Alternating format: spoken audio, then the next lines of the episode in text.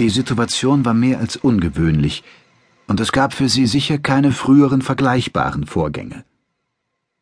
Schulz lag auf dem Rücken in dem Bett, das eigentlich für den Greiko bestimmt war, und starrte zur Decke hinauf. Er erinnerte sich an alles. Auch die Zusammenhänge waren ihm klar. Dieses Wesen, das Kräuterfahren hieß, hatte beobachtet, wie man ihn im Park gefangen genommen hatte. Damit hatte Schulz sein Ziel erreicht, obwohl er nicht mehr damit gerechnet hatte. Kräuterfahren hatte ihm wahrscheinlich das Leben gerettet. Schulz nahm an, dass der Greiko verlangt hatte, mit ihm zu reden. Anders war seine Zusammenkunft mit dem Fremden nicht zu erklären. Die Laren mussten großen Respekt vor diesem Wesen haben, wenn sie seinen Wunsch respektierten. Normalerweise hätten sie Schulz verhört, die Wahrheit aus ihm herausgeholt und ihn dann getötet. Doch das hatten sie nicht getan. Sie hatten ihm das Gedächtnis genommen und ihm dafür eine fragwürdige Erinnerung gegeben. Das musste sehr schnell und stümperhaft erledigt worden sein, sonst hätte er nicht so schnell in die Wirklichkeit zurückgefunden. Er vermutete allerdings, dass Dr. Kalser nachgeholfen hatte. Anstelle eines Beruhigungsmittels hatte der Arzt ihm ein Psychopharmakon initiiert – Scholz begriff, dass der Arzt ein großes Risiko eingegangen war. Warum aber hatte ihm Dr. Kaiser keinen Wink gegeben? Warum hatte er nicht mit ihm gesprochen? Die Antwort war einfach. Kräuterfarn und sein Besucher wurden ständig beobachtet und abgehört. Die Laren konnten nicht riskieren, ihn unbeobachtet mit dem Greiko zusammenzulassen. Wenn ihnen so viel daran lag, dass dieses Wesen nicht die Wahrheit erfuhr, mussten sie jedes Risiko ausschließen. Wenn Schulz nur den Versuch machte, Kräuterfahren eine wahrheitsgemäße Information zu übermitteln, würde man den Uso-Spezialisten aus der Station holen. Er musste den Mann ohne Gedächtnis spielen.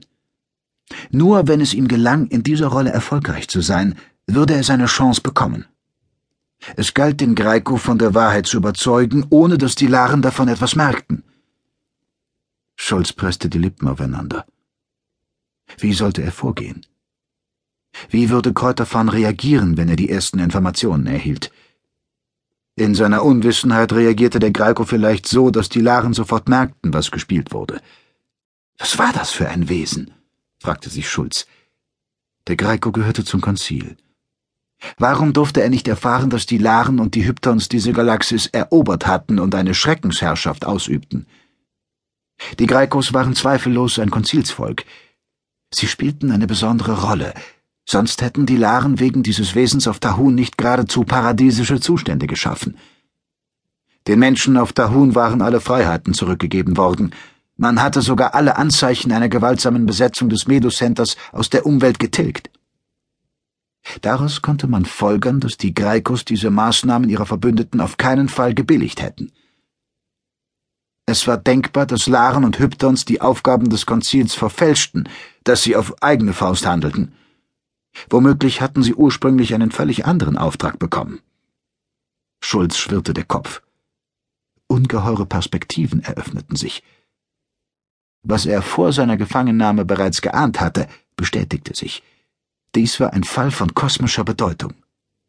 Wenn es ihm gelang, Kräuterfahren von der Wahrheit zu überzeugen, konnte er, ein einzelner Mann, erreichen, was die gesamte Menschheit bisher vergeblich versucht hatte. Er konnte das Konzil erschüttern. Er blieb unbeweglich liegen, obwohl er voller Ungeduld war. Er musste sich jetzt verhalten wie ein Mann, dem man ein Beruhigungsmittel gegeben hatte. Das gab ihm die Zeit, die er brauchte, um sich in seiner neuen Rolle zurechtzufinden. Je klüger er sich verhielt, desto länger konnte er bei Kräuterfang bleiben. Und je länger er bei ihm blieb, desto größer wurden seine Chancen, dem Fremden die Wahrheit zu berichten. Ein Schauer durchlief seinen Körper. Im Meer der Ereignisse hatte ihn das Schicksal an einen Platz gespült, auf dem er seine eigenen Bedürfnisse den Interessen der Menschheit unterordnen musste. Seine Sicherheit war zweitrangig geworden. Er hatte sich immer für sehr ich-bezogen und egoistisch gehalten, aber jetzt stellte er zu seiner Überraschung fest, dass er sich mit dem Gedanken vertraut zu machen begann, unter Umständen sein Leben für einen Erfolg zu opfern. Kräuterfahn stand bewegungslos neben dem Bett. Schulz wünschte, er hätte irgendetwas über dieses Wesen oder das Volk der Greikos gewusst. Er musste sich völlig auf seinen Instinkt verlassen so dass die Möglichkeit, dass er etwas falsch machte, sehr groß war.